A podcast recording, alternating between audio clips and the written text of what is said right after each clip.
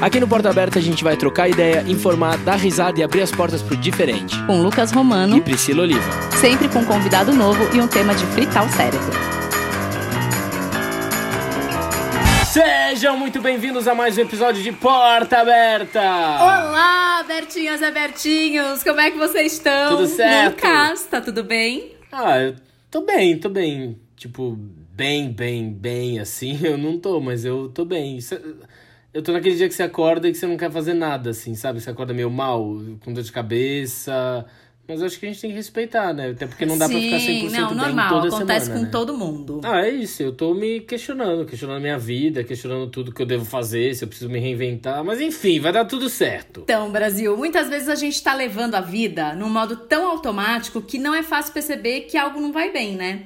Não é fácil aceitar que não estamos felizes, que talvez seja hora de mudar de caminho e até aceitar que aquilo que a gente achava que era a nossa felicidade não faz mais sentido. Não é fácil sair da nossa zona de conforto e recomeçar. Mas afinal, o que é que eu tô fazendo da minha vida? E pra ajudar a gente a bater um papo sobre esse assunto, a gente convidou ele, que é publicitário, criador do blog Entre Todas as Coisas e autor dos livros O que eu tô fazendo da minha vida, Por onde andam as pessoas interessantes e Depois do fim. Por favor, recebam Daniel Bovolento. Uma salva de palmas. É, eu vou bater palma pra mim, aproveitar aqui, né? A gente não tá, tá vendo ninguém, ouvindo ninguém, a gente tem que aproveitar esses momentos. A gente tem que se aplaudir também. A gente Pois tem, tem é. que se valorizar. É. Bem-vindo, Daniel! Gente, obrigado pelo convite. Tô super animado de conversar com vocês. Já ouvi alguns episódios, acho que vai ser bem legal. Eba! Vamos lá. Bom, Daniel, pra gente começar, fala um pouquinho sobre você, pra quem ainda não te conhece. E eu já queria já perguntar assim, como surgiu essa vontade de falar sobre saúde mental, comportamento, relacionamento? De onde veio a ideia de escrever os livros? Então, é... bom, eu sou o Daniel, eu produzo conteúdo na internet. Esse ano, se eu não me engano, eu faço agora em agosto 10 anos de blog. Ai, que legal. Pois é, 10 anos de blog. Eu tô, tô aí na internet desde que tudo era mato, como costumam dizer. Antes de Instagram, enfim, antes de um monte de rede social acontecer. Mas, cara, é muito louco, porque assim, eu comecei a escrever o blog. Esse não é o meu primeiro blog. Esse é, acho que é, sei lá, minha terceira, quarta tentativa. Mas eu sempre fui a pessoa da iniciativa e falta acabativa, né? Então começava, largava, começava, largava. E aí o Entre Todas as Coisas começou assim que eu saí do ensino médio entrei na, na faculdade, super novinho, tinha 17 anos. Obviamente todo mundo me pergunta, por que, que você foi falar de relacionamento? Por que, que você foi falar de comportamento? E, gente, minha vida amorosa era uma bosta, sendo direto e sincero. Mas a vida amorosa de adolescentes com 17 anos tem que ser uma bosta. Senão não- a gente não, não evolui, não. Exatamente, não tem história pra contar. E aí eu resolvi contar as minhas histórias nesse blog, só que de uma maneira diferente. Eu resolvi escrever crônicas e contos pra falar das coisas que eu tava sentindo. E acabou dando muito certo. Acabou dando mais certo do que eu esperava, né? O blog hoje tá bem parado. Até é uma união de forças. Eu, eu preguiçoso, parei de, de ter foco no blog e também as coisas mudam, né? As pessoas estão muito mais nas redes sociais hoje do que em plataformas de texto, mas a gente chegou, chegava a ter 2 milhões de leitores por mês. Uau! Ai, que legal. auge do blog. Eu queria. Eu, que eu tava ouvindo vários podcasts e tal de gente que já teve blog, que eles falam que com a pandemia talvez tenha uma volta aos blogs, que as pessoas estão querendo ler mais textos na internet. Você acha que isso vai acontecer mesmo? Você visualiza isso das pessoas voltando a ler blogs? Eu não sei, eu acho que. Eu, eu tenho um público mais velho, né? Eu achava, achava que quem me acompanhava era mais nova, mas basicamente quem me acompanha tem a minha idade. E- E, é uma galera que ainda tem paciência pra ler. Até quando eu posto texto no, no Instagram, são textos longos, as pessoas leem. Sim. Então isso pra mim é uma boa, uma boa indicativa. Mas eu tenho receio, hoje em dia a gente não usa mais as ferramentas de curadoria de texto, a gente não tem mais essa coisa de entrar em blog. O Google tá super em alta ainda. Acho que as pessoas ainda pesquisam, caem nesses conteúdos, mas naturalmente a gente não tem mais aquela coisa de vou entrar no meu blog preferido no começo do dia pra ver se tem coisa nova. A gente acorda e abre o Instagram. Verdade. Engraçado, eu fico um pouco na dúvida se voltaria ou não, porque ao mesmo tempo que eu acho que as pessoas na quarentena podem estar dando mais possibilidade à leitura e lendo mais, eu acho que a gente tá tão tendenciado a ver imagens, principalmente com com o Instagram, que eu acho que os jovens estão mais preguiçosos. Eles veem o vídeo e às vezes tem informação ali escrita, mas ninguém lê. Então eu acho que o visual audiovisual acabou acostumando mais essas pessoas a substituir a leitura. Pois é. Então, às vezes, num vídeo você tem que repetir o que você escreveu porque ninguém presta atenção. Então, eu fico meio na dúvida, assim. Exatamente, também acho. A gente tá numa era muito forte do audiovisual, né? Uhum. O YouTube tá aí no Brasil há 10 anos, mas parece que o YouTube ele ditou uma nova forma de da gente se comunicar. Então Verdade. hoje a produção de conteúdo é muito focada no audiovisual pra internet.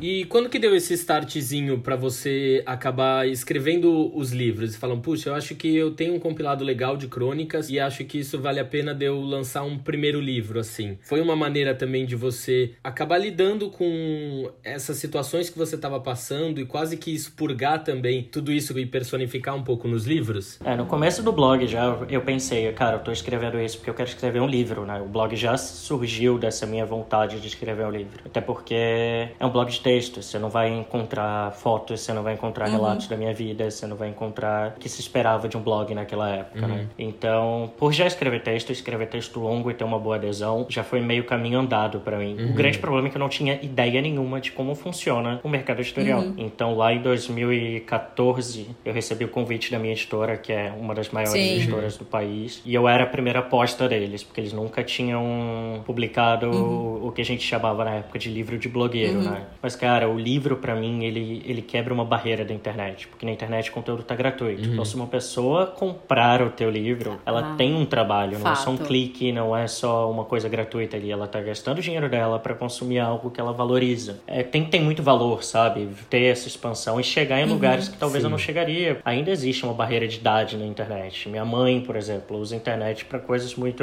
pontuais, assim, mas livros já chegam mais nela. Minha mãe só ouve o meu podcast, ela não sabe mais clicar em mais nada. Ela só sabe fazer o caminho que é isso. Sua mãe ainda conhece podcast, a minha só conhece Facebook. A vida dela é o Facebook. A minha já nem nunca entrou no Facebook. Acho que eu teria que ter pelo menos uma semana de aprendizado. E depois uma semana pra reaprender, porque tem que sempre ensinar de novo. Adoro.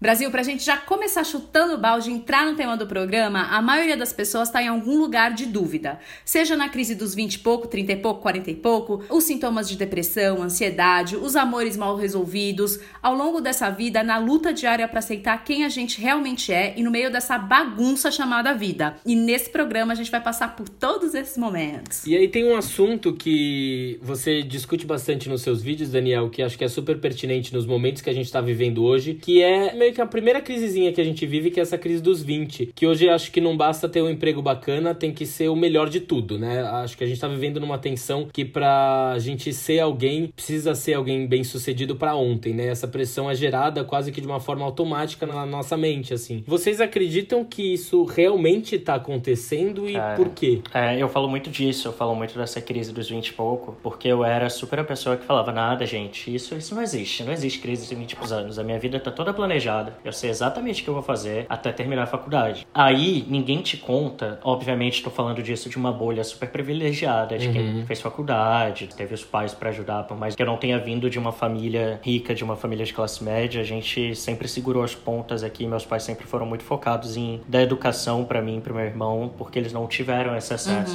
Na minha cabeça era isso, aí vem a vida. A gente não tem um contato muito grande com a vida e o que, que a vida adulta representa, sabe? Aham. A gente brinca de ah, pagar boleto, ah, isso aí pra fazer um lanche e ter dinheiro pra essas coisas. Mas quando você tem 18, 19 anos, cara, você começa a pensar, meu, eu tenho que escolher uma faculdade que vai definir a minha carreira pra uma vida. Eu tenho que conseguir um emprego. Eu tenho, ah, tem muita gente que além disso tem que ajudar em casa, tem que trabalhar pra fazer mil coisas. Então, assim, eu acho que existe essa crise hoje em dia, como a gente tem acesso Sim. à internet, tem acesso a muitos modelos, a gente vê pessoas cada vez mais novas atingindo o sucesso que a gente nunca vai atingir. Aquele bando de notícia da Kylie Jenner com Fato. 22 anos, ela tem 9 milhões, 9 bilhões de dólares de É, e a renda, gente sempre vai lembro. começar a se comparar justamente com os mais inatingíveis, né? A Taylor Swift, que com 24 anos já era milionária embaixadora de Nova York. A Maísa, com 17, tem o próprio programa. É, E aí? Exato. A Larissa Manoela, gente. Larissa- Larissa Manoela já foi pra Disney 15 vezes, eu nunca pisei na Eu Disney. também não. Larissa Manoela era a única jovem que tinha uma vaga de estacionamento no SBT, minha gente. é. A menina tinha 15 anos com a vaga. Quem tem é o é o Silvio Santos e a Eliana. Pois é, gente, é isso que eu tô falando. Cada vez mais surgem modelos mais precoces, assim. E a gente não vê que é- essas pessoas são a exceção, né? Sim. A gente acha que essas pessoas são a regra. E aí ferra a nossa cabeça. E você acha que isso vem muito. É porque assim, eu, eu sou uma geração um pouquinho mais velha que você, Daniel. Não vou aqui revelar a minha idade. Mas você acha que isso também teve muito, muito a ver com a questão das redes sociais? Porque, assim, comparação, a gente se comparar, isso sempre aconteceu. Quando eu era adolescente, não existiam redes sociais, mas a gente se comparava com aquela menina do colégio e tal. Mas você acha que essa questão de você ter acesso a mais, é, a mais pessoas que colocam nas redes sociais aquilo que é a parte boa da vida delas e que nem sempre também é verdade, você acha que isso assombra um pouco mais o jovem hoje para a escolha, por exemplo, da profissão? Com certeza, eu tava vendo, acho que foi ano passado, na minha época, sei lá, eu comecei a ter internet com internet de escada final de semana pra gente tentar entrar no pulso e não ir pagar um Exato. pulso só de internet. Eu fui ter celular com internet, acho que sei lá, eu tava saindo do ensino médio. Então, eu acho que o problema é que nas redes sociais a gente vê muito mais pessoas que não são celebridades, Sim. que a gente sempre viu celebridade, a gente sempre viu aquela coisa do, do artista da televisão que tem uma vida que é mostrada na caras, nos programas. Exato. Aí, né? Mas isso é muito inatingível, porque você fala, eu não sou artista, eu não tô na TV, eu não tenho esse patamar, e aí você cai num mundo de pessoas que são, entre muitas aspas, pessoas normais e que têm uma vida muito incrível. E eu acho que isso massacra muito a gente. Não, e Exato. fora que também tem essa facilidade de ganhar dinheiro com isso, né? Eu acho que o mais impressionante é que muitos jovens, de uma certa forma, achavam que basta você ter uma super personalidade e um carisma que as marcas já podem te apoiar e você ganhar muito dinheiro. Então isso entrou no imaginário de muitos jovens de que pra que eu preciso fazer faculdade e estudar, Total. sendo que eu posso ganhar dinheiro sendo simplesmente eu na internet. Só que a partir do momento que você faz isso, você acaba se frustrando, porque você começa a entender que precisa de um investimento, a competição é muito grande, pessoas começam a não te assistir, enfim, precisa ter engajamento, grana, Pois e é. aí vai gerando essa frustração e essa ansiedade desses jovens, né? E no começo, no começo disso tudo, ainda era muito possível você não ter uma boa produção, você se vender pela personalidade. Hoje em dia, o nível de produção, hoje em dia o nível de exigência de conteúdo tá tão grande Sim. Que você vê produtores de conteúdo são verdadeiras agências, assim, porque eles têm que ter equipamento bom, tem que ter luz, tem que falar Exato. bem. É, é muito mito, sabe, de começa... com- Ai, é, internet é democrática, horizontal, você pode Sim. começar de qualquer lugar que você vai ter sucesso. Não é assim, cara. Existe uma coisa que, mais uma vez, a gente enxerga como as pessoas que têm mais dinheiro e mais acesso são realmente as privilegiadas, né? Se você olhar, por exemplo, as grandes influencers do Brasil, a maioria delas é rica de berço, gente. São pessoas que já nasceram milionárias, vieram de famílias milionárias. Então é por isso que elas também conseguem ter uma iluminação maravilhosa, um editor babadeira, é, né, os looks incríveis, porque elas já tinham aquela vida antes, elas só levaram isso pra internet. Eu acho que é claro que tem algumas poucas pessoas que saíram do nada e chegaram em algum lugar, tipo o Whindersson, né? Mas é muito difícil. É a exceção, não é a regra, né? Exato, e hoje em dia, isso que você falou é super real. Eu, por exemplo, eu adoro a Tássia Naves, mas eu tenho completa consciência que a Tássia Naves é rica de berço. A Tássia Naves, ela tem um guarda-roupa que ninguém tem. 2% da população brasileira tem acesso à, à vida, enfim, a vida maravilhosa, as viagens, as imagens maravilhosas. A gente vive num mundo muito visual, sabe? Tenho vários amigos que são produtores de conteúdo, de corpo livre, de body positive. E por mais que essas pessoas sejam referências nos nichos delas e estejam representando uma parcela da população que nunca é vista, eles ainda lidam muito com a negativa, porque as pessoas querem pessoas cada vez mais no padrão. Longe de mim demonizar a internet, mas eu acho que a gente precisa jogar uma luz sobre esse lado também, sobre como propõe um acesso, mas ao mesmo tempo escancara privilégios. Sim, com certeza. Com certeza. É, ter uma visão mais real, né? A gente saber, na verdade, que tem coisas maravilhosas e tem coisas que não são tão maravilhosas e que você tem que saber enxergar isso, É, né? E a gente tem que começar também a, a aceitar essas escolhas, né? Que é tudo bem também a gente não saber o que tá fazendo em certos momentos da vida, né? Porque acho que essas questões a gente vai lidar ao longo da nossa vida inteira. Se não for aos 20 e poucos anos a gente ter certeza se é isso que a gente quer fazer, os 30 vai surgir essa, essa questão de novo, né? Tem uma, uma frase que você disse em um dos seus vídeos que achei muito legal, que é cada dia que passa eu me sinto mais velho pra tentar uma coisa nova. Sim, tipo, não sei se vocês concordam, mas eu acho que assim, hoje é, é muito louco ver de um livro pro outro, porque meus livros geralmente têm dois anos de diferença. Em dois anos a gente muda muito. E hoje eu me sinto muito velho pra muita coisa, mas eu acho que quanto mais velho, mais maduro a gente fica, melhor noção sobre as coisas que a gente Sim, não total. quer, a gente tem. E isso é um indicativo muito importante, saber o que a gente não quer, porque saber o que quer é extremamente difícil. Não, Completamente. É muito mais fácil a gente ir pelo fator de exclusão, né, do que a gente realmente saber o que a gente quer. Só que o problema é a gente tomar por base essas pessoas que saíram da curva e conquistaram esses objetivos e a gente ficar se martirizando por não ter atingido o mesmo mérito que eles. É né? É, muito, é muito difícil, sabe? É muito difícil a gente não se pressionar. Eu sei que a gente tem que lidar com uma pressão de agradar os pais que a gente tem, a gente tem que lidar com agradar pessoas que a gente ama. A gente vive numa, numa redoma muito grande de expectativas, não só nossas, mas expectativas que a gente projeta nos outros que a gente precisa atingir. E aí isso tem vindo cada vez mais forte para gerações uhum. mais novas, sabe? E falando dessa geração mais nova, eu queria saber se você, se você percebe se essa geração, se essas gerações mais novas, elas estão mais atentas e preocupadas em cuidar da saúde mental e emocional. Que era uma coisa que, por exemplo, na minha geração era uma coisa que a gente meio que não dava bola, sabe? Ligava no automático e falava: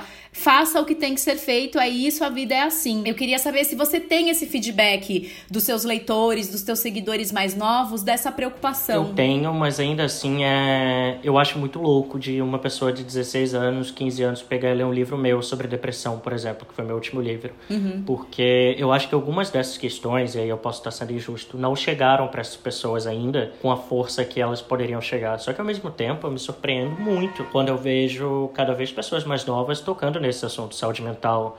Foi o que eu disse, acho que é o lado bom da internet. Você fala de saúde mental, você fala de ansiedade, você fala dessas questões mentais que a gente tem e a gente começa a levar a sério, né? Porque pro meu pai e pra minha mãe, se eu chegasse no ensino médio e falasse, cara, eu tô tendo crise de ansiedade, eu não tô conseguindo lidar com o colégio, meu pai e minha mãe iam olhar pra minha cara e falar assim, ai, bobeira, falta de ter o que fazer. Falta de ter o que fazer, verdade. Vai ler, vai ler um livro que você melhora, uhum. sabe? Então acho que sim, essa galera mais nova tá tendo uma percepção uhum. melhor sobre é, isso. Eu tava dando uma pesquisada aqui, eu achei um dado da OMS de 2019, né, Organização Mundial da Saúde, que ela soltou uma pesquisa que ela afirma que o Brasil é o país com o maior número de pessoas ansiosas do mundo. Esses 9,3% da população, que são 18 milhões de brasileiros que vivem com ansiedade, a grande porcentagem desses 9,3% são adolescentes e até crianças. Então, né, realmente, uhum. acho que eles talvez vivam uma coisa que hoje a gente não, não tinha ideia do que a gente. Sim, com certeza. Ou às vezes a gente até viveu e não sabia nomear, né? Eu já tive esse papo aqui, sabe aqueles papos de almoço de domingo? Minhas tias com 60, 60 e poucos anos. Pra elas isso não existe. Pra elas isso é doença de rico, uhum. porque elas não tiveram que lidar com isso. Ou se tiveram que lidar, elas tinham outras prioridades no momento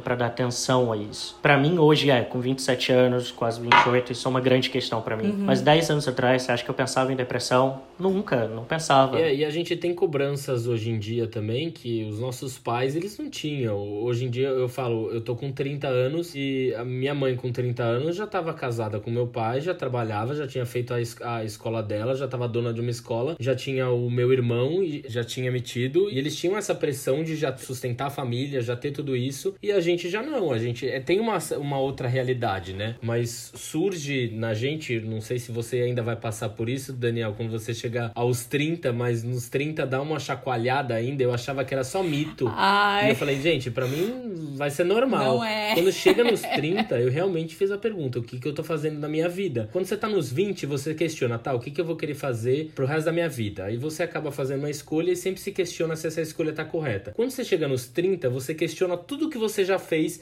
e fala, tá, eu vou continuar querendo fazer isso ou eu vou mudar e me encontrar numa nova carreira ou em alguma coisa que eu realmente queira fazer. E esse 30 dá esse, esse buzz, Dá um né? chacoalhão. Priscila pode falar melhor sobre isso também, como Nossa, eu. gente, não, foi... Eu, eu falei, eu falo que assim, a dos 20 eu não tive crise, porque o que eu queria mudar, eu fui e mudei e falei, vambora, toca o barco. Uhum. Mas hora que bateu os 30 foi muito foda. Eu passei um tempo assim muito ruim, que aí você começa é uma ansiedade e uma preocupação com o passado e com o futuro, porque você fica se questionando as escolhas que você fez lá atrás e preocupada com o que vai vir pela frente.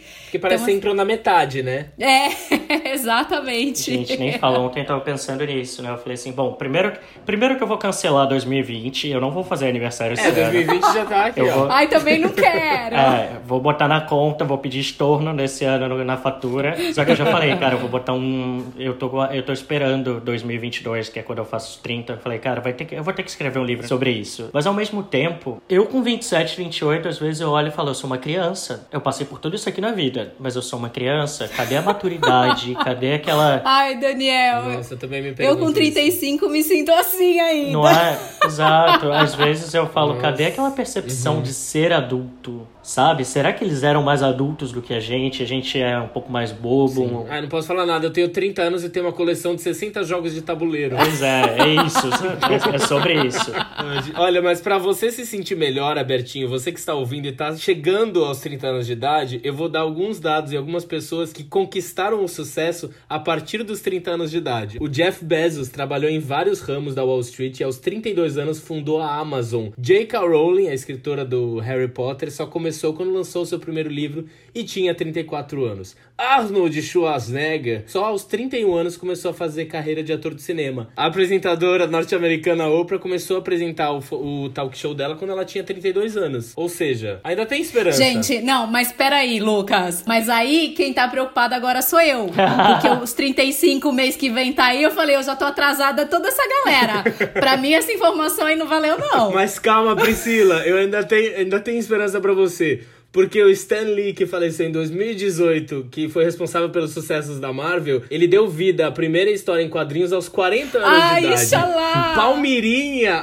Ela apareceu a primeira vez na TV com 68 anos de idade, Priscila. Ainda tem muito tempo aí, ainda tem muito chão. É nisso que eu me agarro. Ah, então eu ainda é tenho chance. O Roberto Marinho criou a TV Globo com 61 anos de idade, gente. É. O sucesso pode vir mais pra frente, não precisa ser agora. Por que a gente é tão ávido pra ter sucesso agora? Eu sempre lembro da história do Samuel Klein, que ele criou a Casas Bahia aos 60 anos. Mas aí se faz o que até os Você 60 fala, anos? "Ah?" Essa é a questão, né? É, mas também tem outra pergunta, né? O que que é sucesso? É- É, Exatamente. muito louco. Às vezes eu paro e penso assim, eu não fiz nada na minha vida. E sempre tem alguém que fala assim, você é maluco, olha a sua idade, você escreveu livro, fez isso, isso e isso. Eu nunca fiz nada. Eu falei, gente, isso aqui não é um jogo pra ver quem tá mais ferrado na vida.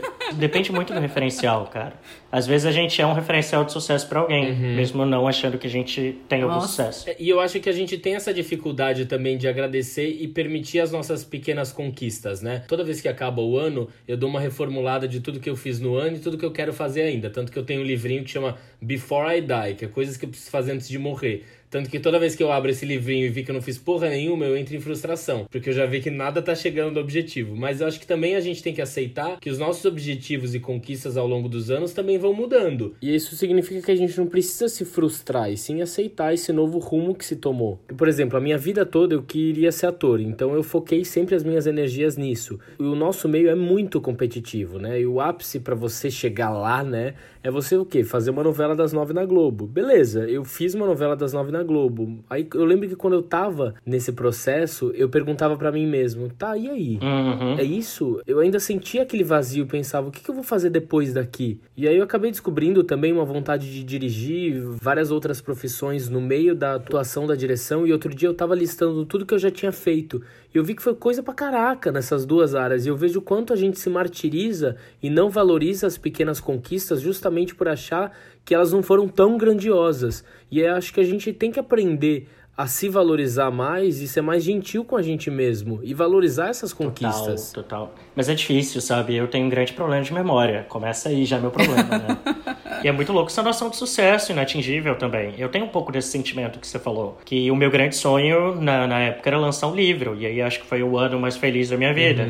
Aí eu lancei o primeiro livro. Aí depois eu fiquei assim, tá, o que, que vem agora? Tem que ser um livro que fique em primeiro lugar, né? Qual- E eu, eu agora, até brinquei, né? até brinco com isso. Eu falo assim, putz, eu queria muito escrever um livro que fosse menos comercial e que tivesse condições de concorrer ao Jabuti algum dia. Falei, tá, mas não é pra mim agora, eu preciso estudar muito, preciso aprender muito, eu ainda sou comercial, é, o Jabuti não me vê com esses olhos. Aí lancei meu segundo livro, que pra mim é o melhor escrito, assim, tenho um orgulho do caramba. E aí dos três é o que menos vendeu. Olha que loucura. E eu fiquei assim, putz, mas eu gosto tanto desse livro e ele é o mais elogiado por todo mundo que lê, mas vendeu menos. Aí eu escrevi um terceiro livro, que era basicamente todas as minhas sessões de terapia resumidas num livro. E eu falo assim, cara, é um livro cru, é um livro que não tem tanta expressão literária como eu queria, de técnica mesmo. E aí esse livro, que foi o mais cru de todos, foi indicado ao Jabuti. Olha, E eu fiquei assim, cara, eu não tenho controle nenhum sobre o que acontece na minha vida. Então você quer dizer que tá tudo certo a gente não saber o que tá Não. fazendo da nossa vida, Tá né? tudo certo, e um monte de gente compra esse livro achando que vai ter uma resposta mágica. E eu, eu acho surreal isso. Sempre que eu pego as críticas dele na Amazon, críticas dele no Scooby, a maioria das pessoas que dá menos de três estrelas fala: achei que eu ia ter uma resposta para a pergunta título, não encontrei. Gente, se você tivesse essa resposta, Gente. você ia estar tá muito milionário. Muito milionário. Exatamente. As pessoas, elas, elas estão ávidas por respostas prontas, só que respostas prontas não existem. E aí eu vou, eu vou te provocar. Você acha que o melhor caminho para a gente entender o que, que a gente está fazendo com a nossa vida começa no amor próprio? Eu acho que sim, porque eu acho eu hoje vejo amor próprio de uma maneira muito complexa, assim. É, não é só o lance da gente se amar, porque eu acho que a gente se amar é, é complexo demais. Tem muitas camadas nisso aí, né? Vai de aparência, vai de mentalidade, vai gostar da nossa companhia. Mas eu acho que amor próprio uhum. tem uma relação muito forte com o autoconhecimento. Uhum. Então, quanto mais você se conhece, mais importante é para você aprender o que, que você está fazendo, as coisas que você gosta, o que você não gosta, o que te faz bem, o que não faz bem, quem você é nesse momento da vida Principalmente, eu acho que é a pergunta que eu mais me faço. Quem eu sou nesse uhum. momento da vida? Eu parei de me perguntar quem eu sou, no geral. Porque a gente muda muito. Sim. Eu não sou a pessoa que escreveu o primeiro livro, eu não sou mais a pessoa que escreveu o segundo livro. Eu sempre disse, eu não sei escrever uhum. ficção. Eu sempre escrevi narrativa curta. Uhum. Eu acabei de entregar um segundo conto, né? O segundo livro menor de ficção. Ah, que demais! Pois é, esse ano saem duas ficções minhas aí, mas bem, bem menores. Né? Uhum. São dois contos e eu fiquei assim, putz, eu acho que eu sei escrever ficção, mas eu, é isso, sabe? A gente vai se descobrindo. Uma coisa que eu queria falar, que eu acho que acredito que acho, com a mesma exigência que a gente vem cobrando esse sucesso profissional para todo mundo, eu acho que vem da gente ter um relacionamento estável e duradouro, né? E acho que tá tudo bem a gente não saber o que a gente tá fazendo da nossa vida, como você falou mesmo. E acho que tá tudo bem a gente não viver um relacionamento moldado no conservadorismo, né? Porque a gente quer o relacionamento monogâmico perfeito para construir essa família, para combinar perfeitamente com o sucesso do trabalho, porque aí se o trabalho não acontece, pelo menos no amor ele tem que acontecer. E aí entra essa questão que é o título de um dos seus livros, que é por onde andam pessoas interessantes. Ainda mais na época que a gente vive de internet, onde encontrar essas pessoas. Elas ainda existem ou a gente está sendo muito mais cri-cri para encontrar uma pessoa maravilhosa. O que, que vocês acham? Assim? É muito. A mesma questão acontece com esse livro. Todo mundo pergunta: Nossa, eu li esse livro achando que eu ia saber onde estão as pessoas interessantes. Olha, é na rua Maria é, com exato. a. Gente, é, na, é, é no cruzamento da São João com a. Mas, na real, quando eu escrevi esse livro, eu, eu vim desse background, né, de escrever sobre relacionamento. Escrevi muito tempo sobre relacionamento, sexo, enfim. A grande pegada para mim desse livro e dessa questão de por onde andam as pessoas interessantes é que a gente tem uma mania muito grande de transformar os relacionamentos que a gente teve em nada. É aquela ideia do próximo, o próximo amor vai ser sempre melhor. E a gente acaba reduzindo as experiências que a gente uhum. teve a experiências que ou foram muito ruins, ou não serviram para nada, ou foram as pessoas que não foram as pessoas da vida inteira. E a gente tem essa busca pelas pessoas da vida inteira, sabe? Uhum. Eu acho que é muito errado a gente achar que as histórias que a gente não que a gente teve não foram boas ou não foram interessantes. Acho que a gente tem que se ver como pessoas interessantes, tem que se ver como histórias interessantes. Todo mundo é diferente, ninguém tem a mesma história, ninguém veio da mesma família, então todo mundo tem alguma coisa a acrescentar. E quando você fala disso, dessa busca por relacionamento, existe e existe muito forte. A gente uhum. ainda tá muito preso nessa dimensão conto de fadas da Disney, do viveram felizes para sempre. Sendo que justamente ninguém fala do dia seguinte do, do beijo, do encontro do príncipe e da princesa, ou do resto da vida, porque existe uma grande chance deles se divorciarem. Sim. Então a galera encerra com Felizes para Sempre justamente para as pessoas criarem essa ilusão de que você vai ter uma vida sempre sempre feliz, né? Sendo que para mim felicidade é muito mais uma questão de busca do que estabilidade. É sempre não é platô, sabe? São esses altos e baixos e a gente vai justamente reconhecendo que é feliz e tendo momentos felizes depois que a gente tem momentos não tão felizes é, total. assim. É, você disse uma frase que me pegou bastante, né? A gente aceita o amor que a gente acha que merece. Então vai muito disso, de às vezes não validar um relacionamento que você teve exatamente por achar que você a pessoa não te merecia ou você não merecia a pessoa, embora vocês possam ter tido uma troca maravilhosa naquele relacionamento, aceitar o que foi aquele relacionamento e justamente ter a possibilidade para criar um novo relacionamento. Mas acho que as pessoas acabam não validando os antigos como uma forma de superar, né? ah, vou superar esse amor para dizer que, tipo, eu realmente preciso viver um novo, aquele não valeu a pena, aquele foi uma bosta, para eu me sentir bem para conseguir ir para um próximo, né? Muito isso, muito isso. Eu acho tão errado. A gente invalida experiências, isso é muito perigoso. Muito perigoso justamente nesse processo da gente se conhecer e se gostar e entender que a gente é para entrar num relacionamento bom pra gente. Eu, eu, Priscila, tá no meu mundinho, aqui na minha realidade, eu enxergo hoje que as pessoas não sabem viver e não se permitem viver o luto. E quando eu falo luto, eu não tô falando só de um luto de morte mas é o luto de um término de um relacionamento, de uma amizade que não deu certo,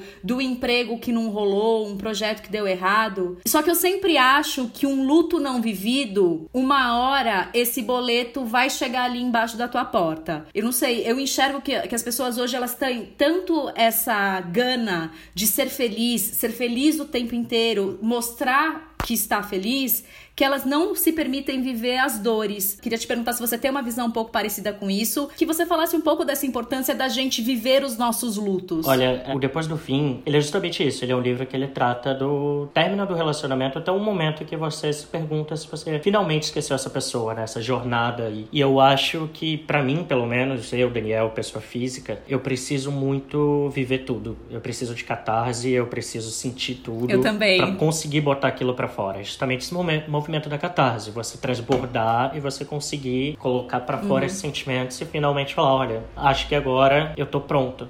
E sim, as pessoas têm muito medo de encarar o luto. E aí eu vejo padrões de comportamento. Sabe aquela pessoa uhum. que terminou um namoro entrou em outro? Sim! Acaba cometendo as mesmas, os mesmos erros de uma certa forma, né? Exatamente. Uhum. Eu penso muito nisso. Eu penso, tudo bem, não quero ter o papel uhum. de juiz da vida alheia e cada um ama de um jeito. Mas uhum. pensando nesse movimento, eu me pergunto: terminou, terminou por alguma razão? Essas razões foram trabalhadas? Essas razões internas e externas foram trabalhadas? Sim. Será que a gente está pronto para para entrar em outra coisa agora, porque eu acho que todo relacionamento deixa alguma coisa na gente. E se a gente não, não tem clareza, eu não digo nem de superar, porque eu acho que superar é um conceito muito, muito complicado. A gente não supera ninguém, a gente aprende a levar para frente e não ter tanta dor assim, não ter tanta importância, uhum. reconhecer que foi amor, mas acabou e a gente segue a vida, sabe? Sim. Ah, eu tenho muita uma curiosidade que é, é os livros que você escreve são de crônicas, principalmente de experiências que você é, viveu em relacionamentos, né? Você, claro, que teve que revisitar esses términos e, e esses amores. Depois que você chegou a publicar algum livro, teve algum acerto de contas? Porque essas histórias é, envolveram algumas pessoas. Essas pessoas chegaram a, a, abordar você e falar: olha, você falou sobre mim aqui e tal. Teve esse acerto de contas em algum momento? Olha, existiu muito mais no primeiro livro e um pouco no Depois do Fim também. É porque o primeiro livro eu conto muitas histórias de pessoas com quem eu me relacionei, o segundo livro também. O terceiro eu já tava namorando, né? Tô namorando há três anos, então meio que... Não dá um medinho? Não dá um medinho não. de publicar umas histórias assim ou não? Ai, não. eu, eu, eu recebi um conselho indireto, né? Vendo, vendo uma série, depois uma amiga minha que é escritora também falou que a gente tem que escrever e falar sobre as coisas que dão medo na gente, que uhum. só assim a gente consegue criar identificação com o leitor. Não, maravilhoso. Se for para falar dos espaços seguros, você vai acabar não entrando né, nessas partes mais complicadas da vida das pessoas. Arrasou. E aí nessas zonas cinzentas em que você se machuca e você se revela, que as pessoas também se identificam. Mas eu gosto, eu gosto da provocação, não vou mentir pra você, eu gosto da provocação. Espero que leiam. Ai, que maravilhoso. Nem que seja para me xingar depois, coisa que já aconteceu. é, minha paciência, eu acho que hoje eu não conseguiria estar solteiro. Ai, eu, penso a mesma coisa. Eu acho que eu não tenho mais paciência pra, pra aguentar, sabe? A historinha, a desculpinha. Aí o cara ah, finge que tá interessado, mas não tá. E da... Ai, isso. Não, e é preguiça de você ter que ir ficar contando sobre você. E é realmente, assim, se eu tivesse. Se eu ficasse solteiro hoje, eu acho que eu ia. Eu ia ser um, um tio amargurado precocemente. Ai, gente. Te entendo. Tá fácil não, gente. Tenho pena de quem tá solteiro na quarentena, viu? O pior de tudo é que, além de a gente ainda ter a questão de o que a gente tá fazendo na nossa vida, a gente não sabe o que quando a gente vai poder realmente começar a fazer alguma coisa da nossa vida. Porque a gente não sabe quando isso vai acabar, o que gera mais frustração ainda. É, parece que o tempo tá suspenso, né? Bizarro isso. Ah. Bom, já que a gente falou de, de quarentena, Daniel, você acredita que no pós-pandemia a gente vai saber olhar e se importar mais com a dor do outro? Gente, sendo muito sincero, não. Eu também não, mas eu queria saber de você.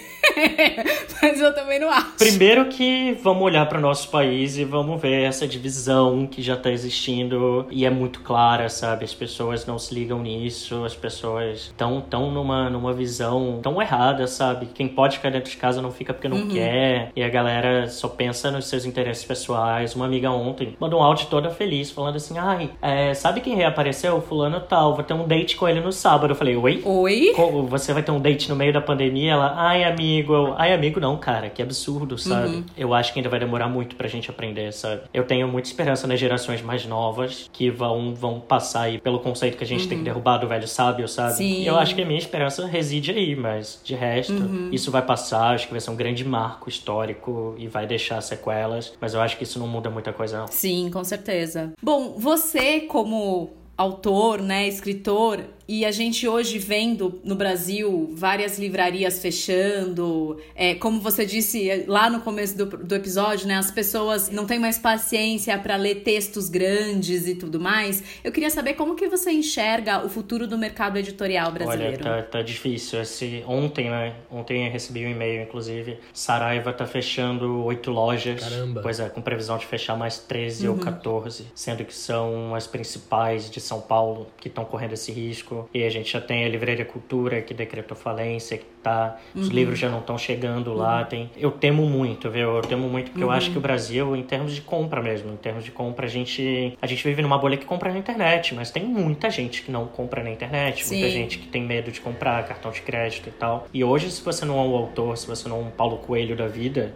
que vende muito, fura bolha, uhum. milhares, já é difícil. Com a crise do mercado editorial, então, a gente já está passando por uma crise nesse mercado há um tempinho, né? desde 2000 2018 existe essa crise, mas eu acho que essa pandemia vai agravar bastante. Sim, sim. Não só o mercado editorial, mas eu acho que vai ser uma crise da cultura, né? uhum. né? Os cinemas estão fechados, as produções de eventos, as produções audiovisuais, está tudo paralisado. E é um mercado que as pessoas precisam, mas elas não sim. olham para isso com a importância que precisa. A maioria das pessoas acha que a arte é, arte é gratuito e a arte é, é um supérfluo, né? Eu fico muito preocupado, de verdade. Antes até de, de você entrar, a gente estava conversando que eu e o Lucas somos dois atores, né? E aí a gente estava falando disso, porque a gente tem projetos, a gente quer fazer coisas. Mais um, é, não sabe quando vai voltar, por exemplo, o teatro, né? Que a, que a gente trabalha mais. Quando que as pessoas vão poder voltar aí ao teatro? Como vão ao teatro, né? É, exatamente. Ainda mais que a gente acha que vão ser um dos últimos serviços a serem abertos, né? Que é cinema e, e teatro. Então. Pra, pra ser muito sincero, eu acho que só depois que a gente tiver uma vacina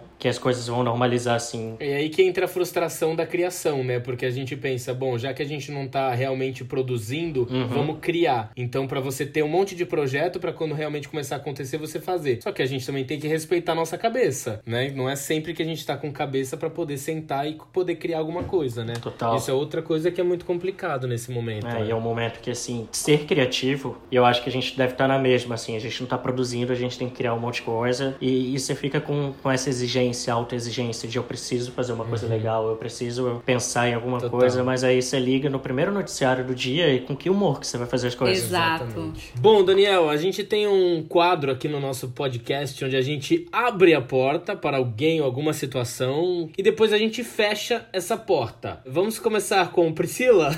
Começa com a Priscila. Deus. Priscila, para quem você abre a sua porta? Bom, é, na verdade a minha abertura de porta é, é um tema um pouco triste, mas é um trabalho muito bonito. Eu vou abrir a minha porta para uma conta no Instagram que chama @inumeráveismemorial, que foi uma conta que eles criaram para dar nome e falar um pouco sobre as pessoas que morreram com a pandemia do coronavírus, que elas não são só um número, elas são pessoas, elas têm história, elas têm nome, elas têm famílias.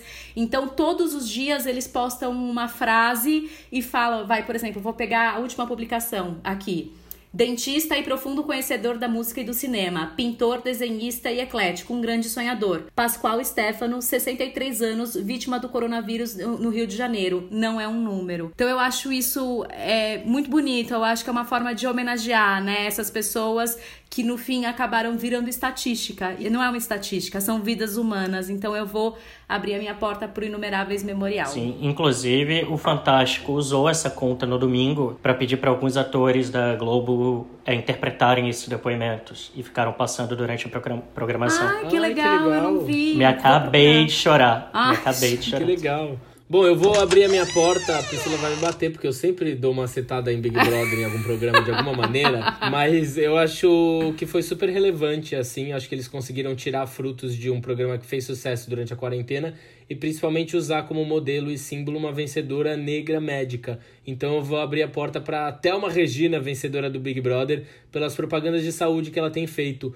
Muitas empresas estão se aliando a Thelma, que hoje se tornou uma porta-voz da saúde, de uma mulher empoderada e consciente, é, que está incentivando as pessoas a ficarem em casa e seguirem as recomendações de saúde. Então eu achei um casamento ali que foi muito certeiro e maravilhoso. Então vou abrir a minha porta para essa parceria aí. Muito bom. Realmente a campanha tá bem legal. E aí, ela tá fazendo muito isso, né? Ela tá usando bastante o Instagram dela para enaltecer os profissionais de saúde, que é super importante, né? A gente não pode esquecer que eles estão dando a vida deles para salvar outras outras vidas, né? Uhum. Bom, Daniel, para quem você abre a sua porta? Eu vou, vou falar um pouco, acho que tem um pouco de relação com o momento que a gente está, com o que vocês falaram. Tem um livro que eu estou terminando de ler e que já indico desde que eu comecei, mas eu tenho grande problema de parar e voltar a ler livros, que é um livro chamado A Morte é um Dia que Vale a Pena Viver, da Ana Cláudia Quintana Arantes. Ela é uma médica oncologista que escreveu um livro sobre cuidados paliativos e como a experiência dela enquanto médica, a experiência dela cuidando de pacientes terminais, mudou a visão dela sobre morte como a gente pode ter, ter essa visão de cuidado, ter essa visão de empatia com pessoas que estão para morrer. Então é um livro delicadíssimo, lindo, é, parece super negativo, mas traz um frescor uhum. muito bom sobre o assunto.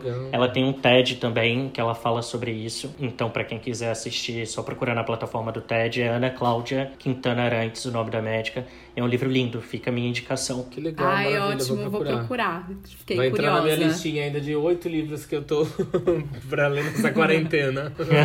Bom, e agora que a gente abriu a porta, a gente fecha a porta também. Pri, para quem você fecha a sua porta? Bom, os abertinhos e abertinhas sabem que eu amo moda. Tudo que se relaciona à moda é uma das coisas que eu mais amo fazer na vida.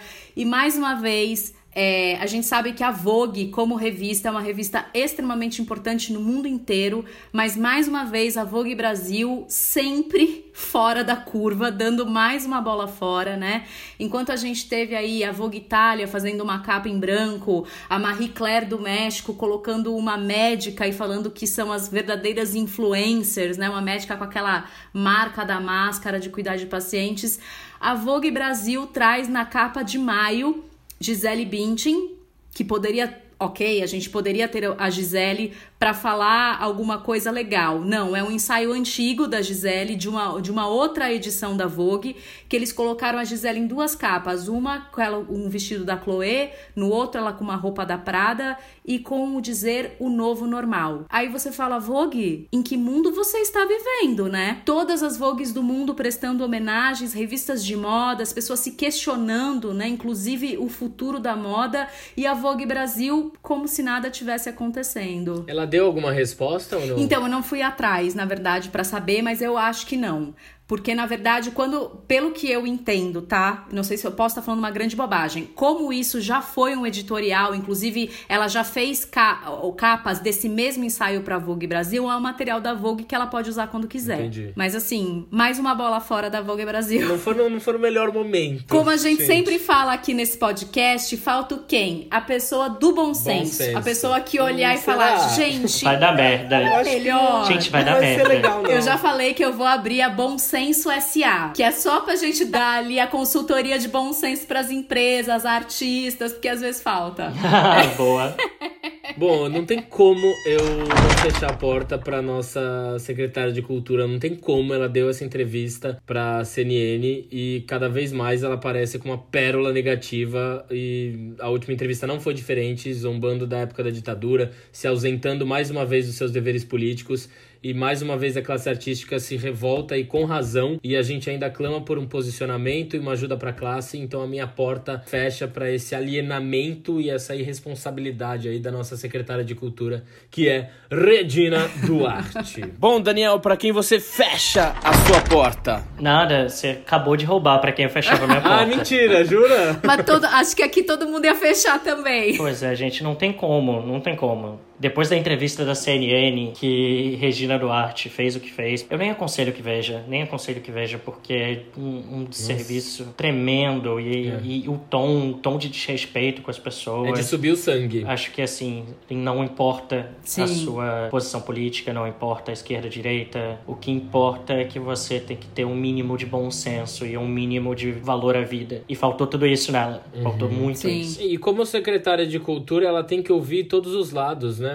Aquilo que ela não queria ouvir a opinião da Maite Proença foi um absurdo. Exato. Ela tem que ouvir todos os lados. Por mais que ela não concorde, ela tem que expor a opinião dela como ministra, pois como é, então secretária, então, né? Vou aproveitar e hoje vai ser porta duplamente fechada para Regina Arrasou. Bom, então para finalizar, Abertinhos, uma coisa é certa. Eu acho que a gente nunca vai ter certeza do que tá fazendo da vida, mas isso não pode interferir em outra coisa que é o estar feliz com o que está acontecendo, né? É, o Daniel disse num dos vídeos dele, e eu super concordo, que é a gente pode acreditar que pode vir algo melhor e a felicidade independe de você saber qual é a rota certa e qual caminho você deve seguir. E muitas vezes não fazer nada por algum tempo é a melhor coisa a ser feita e não tem nada de errado nisso, tá, gente? Nós não somos máquinas que a gente tem que produzir, produzir, produzir o tempo todo. A gente só consegue perceber se a maré tá calma ou revolta quando a gente para para observar. Exatamente. Daniel, a gente queria agradecer muito a sua participação muito aqui obrigada. no nosso episódio. Foi muito gostoso. Muito obrigado. Gente, eu que agradeço o convite. Desculpa, falo demais, mas é isso. Não tem como mudar isso. Imagina, a gente agradece, foi uma delícia. É ótimo quando o convidado fala demais.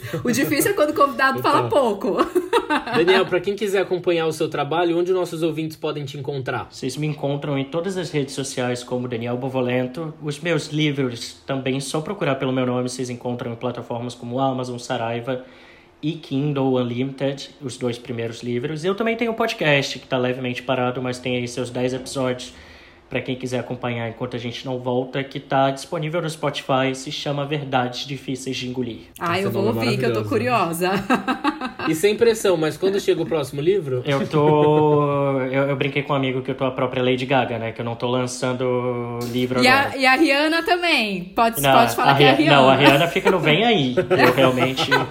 Mas ainda esse mês sai um conto meu aqui em primeira mão para vocês, porque eu não falei para ninguém sobre esse. Eba! Sai um conto meu na Amazon com um tema. É, um, é uma ficção, um romance. Com um tema inspirado nessa quarentena, que é basicamente o que você faria se o mundo acabasse em sete dias. E aí eu tenho dois personagens vivendo essa situação. E tem um outro conto que sai um pouco mais para frente, em julho, numa coletânea da Ruco, com mais duas autoras que eu ainda não Ai, posso falar demais. sobre o que é, mas também é uma ficção. Ai, e no fim do ano sai meu quarto livro mesmo, livro de crônicas, que também tem um tema legal, mas eu ainda não posso falar. Que legal! Eu tenho uma pergunta para você. Se você soubesse que o mundo ia acabar em sete dias, você contaria para a humanidade? Cara, que pergunta difícil. é. Eu acho que eu contaria, viu? Só que eu tenho pena eu Difícil. Tenho, tenho muita pena, sabe? Imagina, no, no momento atual, o mundo acaba em sete dias, você não pode sair de casa. E fica esta reflexão neste final de episódio para você, Bertinha Bertinha. E quem quiser falar com a gente, dúvidas, sugestões, pautas, estamos lá no arroba Porta Aberta Podcast no Instagram. Valeu, galera! Muito obrigado por estar conosco até o final deste episódio. Obrigado, Daniel. Um beijo, gente. Obrigada, Dani. Obrigado, gente. Tchau, tchau. Tchau.